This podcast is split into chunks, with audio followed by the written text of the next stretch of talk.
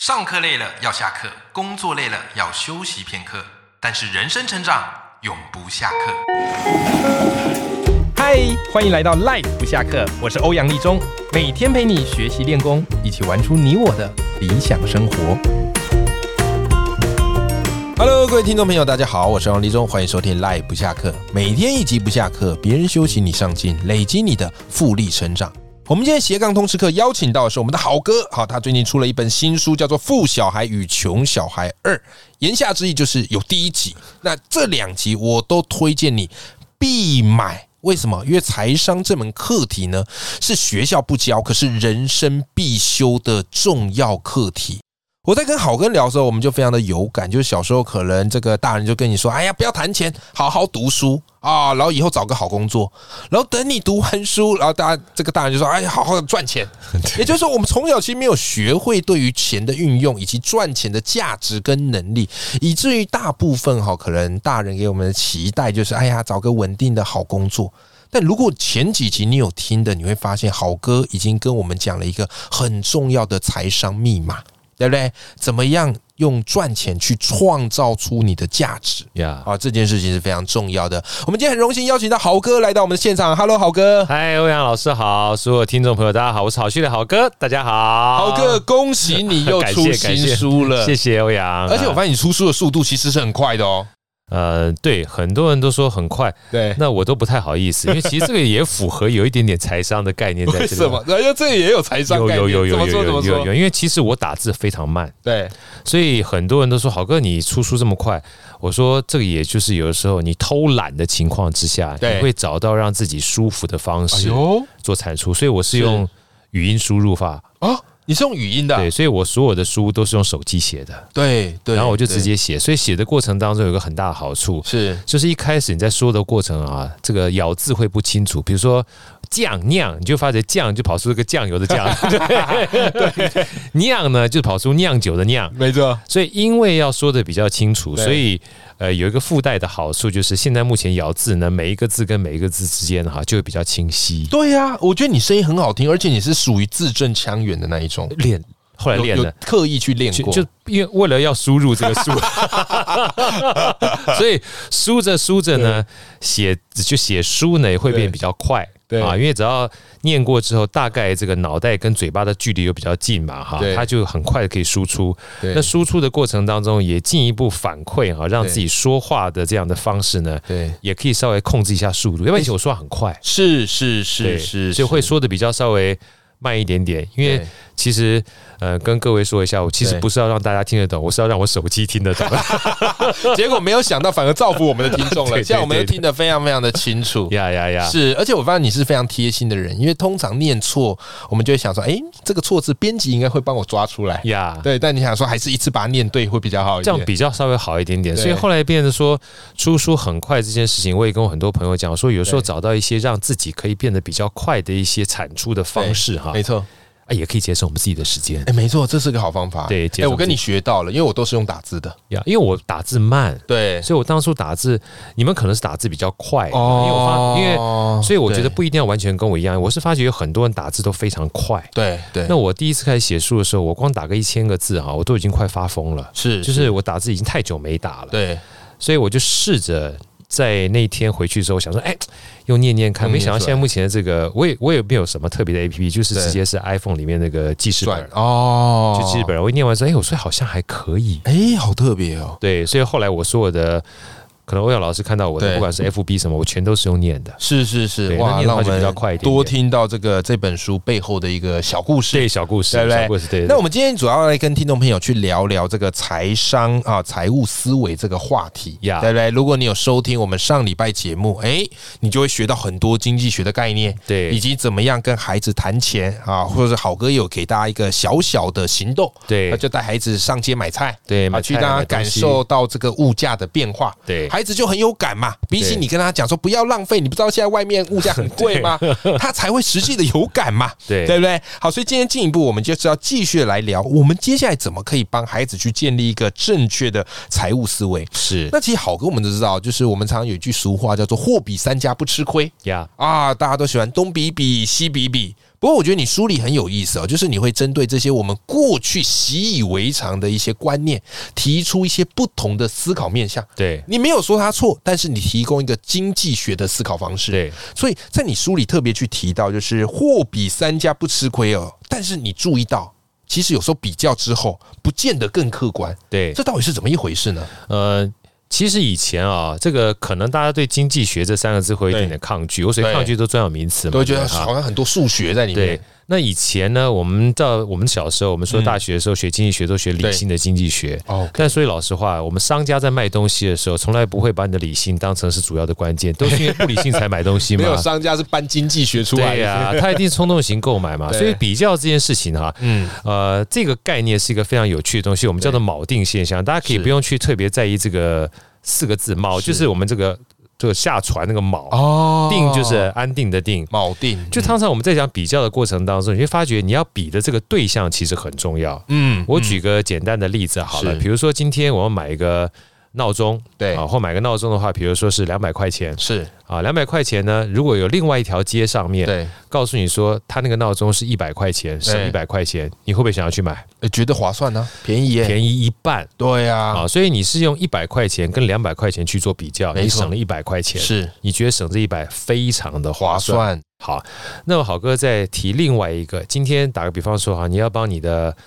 未婚妻、嗯或者是你的老婆买一个钻戒对，啊，这个钻戒呢是九十九万嗯，啊，然后另外一条街上呢，它是九十八万九千九百块钱，便宜，宜一百块钱。哎你会觉得嗯好像差不多嘞。那这个情况之下，就哎呀，哪有什么差别？对啊，这就有差吗一？百块钱，对啊对，不对？所以同样是一百块钱，嗯你比较的基准不一样的情况之下，在你心中会产生不一样的涟漪哦，哎，对耶，是吧？刚前面那个闹钟我就觉得很有感，是吧两百降一百，超有哦感，一超有半感，。对不对？啊，这个钻戒降一百有差吗？对我还懒得走过去耶。对，就像欧阳老师讲，你看很有趣啊、对但前提是，如果我们退一万步想，对一百就是一百，对省一百就是省一百，没，错，跟你比较的东西其实是无关的。哦可在我们心中里面呢，因为比较的基准点不同，对，你就会有很大的差别。对那如果我举个例子的话，跟大家分享啊，就是如果大家去这个呃各个不同大的百货公司啊对或卖场买东西的时候对，如果今天告诉你一个一千块钱的东西，你可能不会想买；没错，但是我告诉你说，它从一万块钱嗯，折价变一折，哎，哎呀，有打感了觉一了，好有感觉，很原来有是一感百，啊，所以你是跟那一百。一千块钱跟那一万块钱去比较，对，所以那一万块钱呢，就是你心中的一个锚定，就是锚点。你跟他比较的时候，哦觉得省了九千块钱。对，对，那如果今天一不小心，另外一家厂商呢是跟你讲说，我是一千一百块钱对，省了变成一千块钱，你会觉得哎呀，这才省一百块钱。没错，但不要忘记一件事情，你都是花一千块钱去买它。对，哎、很有感哦。因为我发现就这样子啊，就是很多时候我们以为我们在比价过程我们很理性，对，但是商家也知道我们的思维会这样想，是的，所以他是不是反而可以过用我们这个锚定效应去设计这个价差给是我们的？，是的。哎，所以这个叫我们学到啦，对，所以这个东西呢，我们讲在行为在经济学上面叫做行为经济学派。行为经济哎，学，他讲的就是，其实我们的行为很多的时候都是感性的对啊，都是有一点点冲动的，对都是会有一些情绪的。错，所以，当你理解这些事情的时候，你在对自己在做判断的时候呢，你就会真正去关注自己到了省多少钱。就像我们对刚刚第一个，你省一百就省一百；对，第二个呢，关注自己到底花了多少钱。其实对你就是花一千块没钱，错，不管你想要不想要，嗯其实不应该是它的定价是一千一，嗯，还是一万块钱去影响你要不要买嗯。要不然大家重新思考一下，如果你看到两个商家，一个是定一千一百块钱对，降成一千块钱，你可能买的欲望不是这么高。是没错，但是如果你看到一个商家是一万块钱降到一千块钱，也许嗯你不需要你就买起来，因为你觉得你省九千块，对，但本质上面都是你花一千块。哎，有感有感、啊哎，你这个让我想到现在书嘛，啊，我们就说现在出出书的作者都很佛心，对因为现在出版社其实也不太容易，对然后因为大家都不太买书，所以我发现哈，就是我们这个书啊，每次新书上市，基本上都是七九折起跳，是是 基是是本是。上都是七九七折九起折跳。对可是，一旦如果没有七九折，搞不好大家看原价说，哎呀，好贵，不买 啊。对啊，所以我想下次跟这个出版社建议，干脆就一折起跳好了，反正你就直 接然把后你把书价定高一点点，对，所以你会发现现在书价，我觉得它那个定价都越定越贵。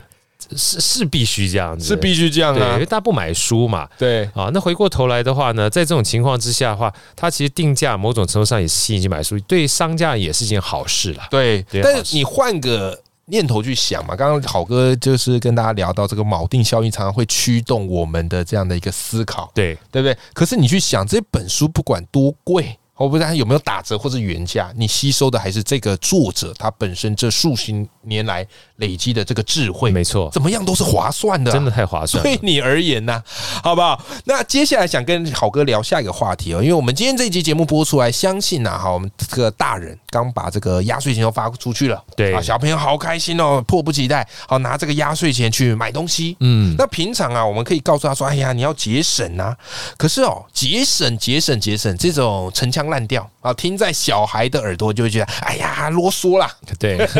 但我觉得好哥你很厉害的是，你很会用不同的思考去引导孩子，让他觉得是自己想到的。对，啊，比方你在书里就特别提到哈，引导孩子的方式就是你可以让孩子去觉察一件事情，就是商家是如何去创造你的购物行为的。对，那关于这一点呢，我想请你跟我们这个赖粉们好分享一下这样的一个思考方式。好，其实我觉得商家呢，就像好哥刚刚说的哈，对商家基本上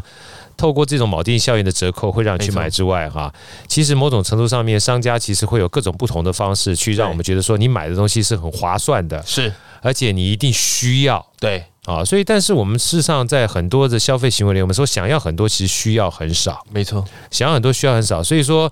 回过头来，我们在跟小朋友在沟通的过程当中，应该是去问小孩。像我自己也像我举个最对简单的例子好了，可能会大家会有比较有感觉。就像我自己骑脚踏车，对，以前我骑脚踏车，我觉得淑女车两千块、三千块就很贵了，是啊但是我们骑这个公路车，哦，给他吸狼，你知道吗，贵咖并并不给我，说五万、十万都算是便宜的，对不对？是所以当你要买第二台车的时候，我老婆也会给一个非常好的建议。我们家基本上财务大神就是我老婆，她是学会计师的，所以她每次的教育方式也会提醒我自己哈、对想要很多需要很少的冲动性购买。对，因为其实我们在购买的过程当中，某种程度上面可以想说，你跟商家是在做一个心理战的对抗。没错，他希望你买，对，他希望你买是用你的冲动，嗯，而你希望自己的控制自己的冲动，对，不要乱买。嗯，所以那时候我老婆就有一句话变成我在书里面虽然没有讲，但每次讲这本书的时候，我都拿成一个经典案例。我说：“老婆，我要再买第二台脚踏车，对不对？”她就说了：“你有几个屁股 哎、你老婆真的是一针见 血，？”一针见血， 嗯对不对？这这很简单。我想了半天，我就是一个屁股，对不对？ 然后我女儿更有趣，对她说：“老爸，那你要把你的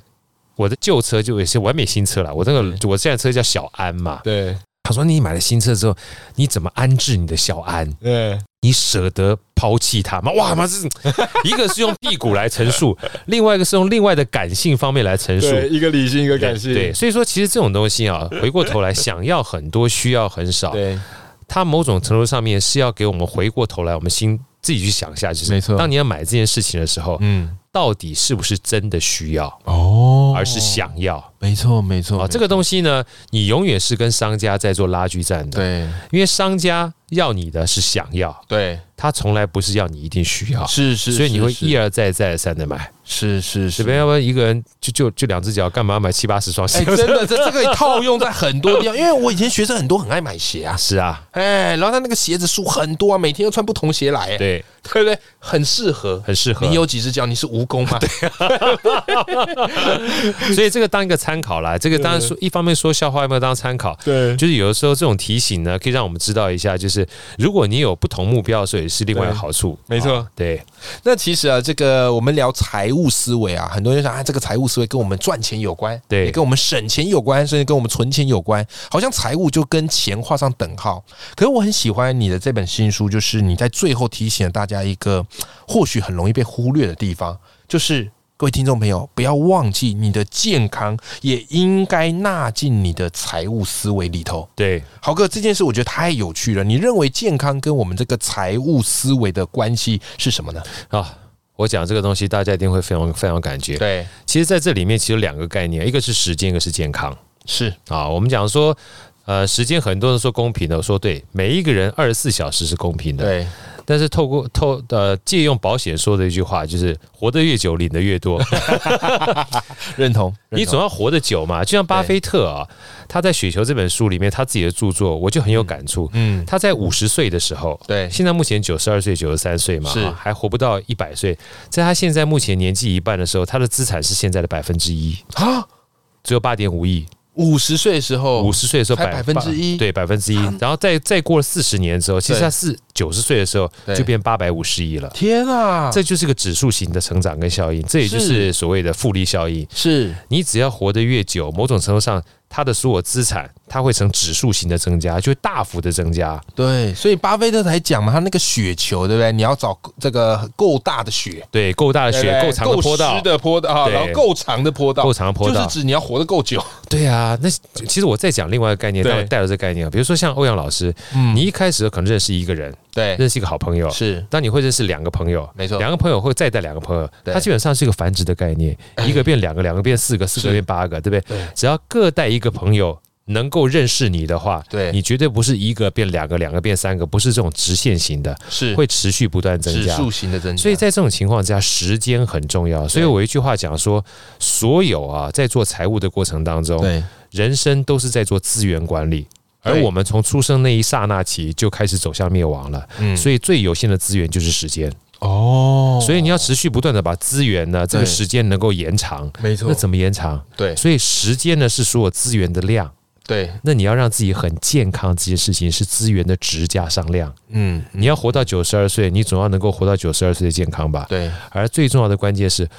赚钱是要花钱的。没错，如果今天你巴豆天啊，嗯 岔赛、落赛、干磨，甚至嗯我不知道大家有没有牙痛的这个经经验验，你只嗯要牙痛的话，那整天就废掉了。没错，没错，所以你一定要非常健康，你才能够享受你赚钱或者是赚到时间的那个资源。没错，所以我说两句话可以送给大家当礼物。我说人世间最重要的资源的量啊是时间，嗯，人世间最重要资源的值啊是健康。哇，当你这个好时间越长的时候，嗯健康越好的时候，嗯，你所有其他过往的风景你才可以享受。太棒了，我觉得这个真的是给我们听众朋友很重要的一个提醒。呀很呀多，时候我们很注重赚钱嘛，很注重收入，但是那些都是零，一堆的零。真的健康才是这零前面的那个一，哦，你今天没有那个一，你后面再多零有什么用呢？对吧？我当初回来就是因为这样子啊，我就发觉自己身体越来越差。然后对那个时候，二零一二年回来，我大概比现在胖快二十公斤，啊，差那么多差哦，很多。然后所有的这个、这个健康检查都是红字，我说啊，对再不回来的话。这个不仅花不到这个钱，对连连这个老婆的老公都变老 王了， 对对不对？这对差别很大。是是是你要能够赚得到，还花得到才行啊。对对，要这个花得到的事情话，一个是时间，一个是健康。对，我觉得这也是你在这本书会写在最后一个章节啦，对也就是要给我们听众朋友一个很特别、很重要的提醒。是的，对不对是的，好的，今天非常谢谢好哥来啊到我们节目。我们今天分享是好哥的新书，叫做《富小孩与穷小孩二》。那这本书我觉得非常非常的推荐你买。好，给你的孩子看，也给我们自己看，因为很多时候啊，我们对于金钱的这个敏锐度，过去的教育也不见得有教。嗯，那透过这本书，好哥用最浅显易懂的方式，好帮助你去理解财商最简单而且也最基础的概念。那么这本书呢，我们也会把它连接放在我们的节目的资讯栏里面，欢迎大家一起来购买豪哥的新书啦。那今天非常谢谢豪哥来我们的谢节目，谢欧阳。好，那我们跟听众朋友说拜拜拜。拜。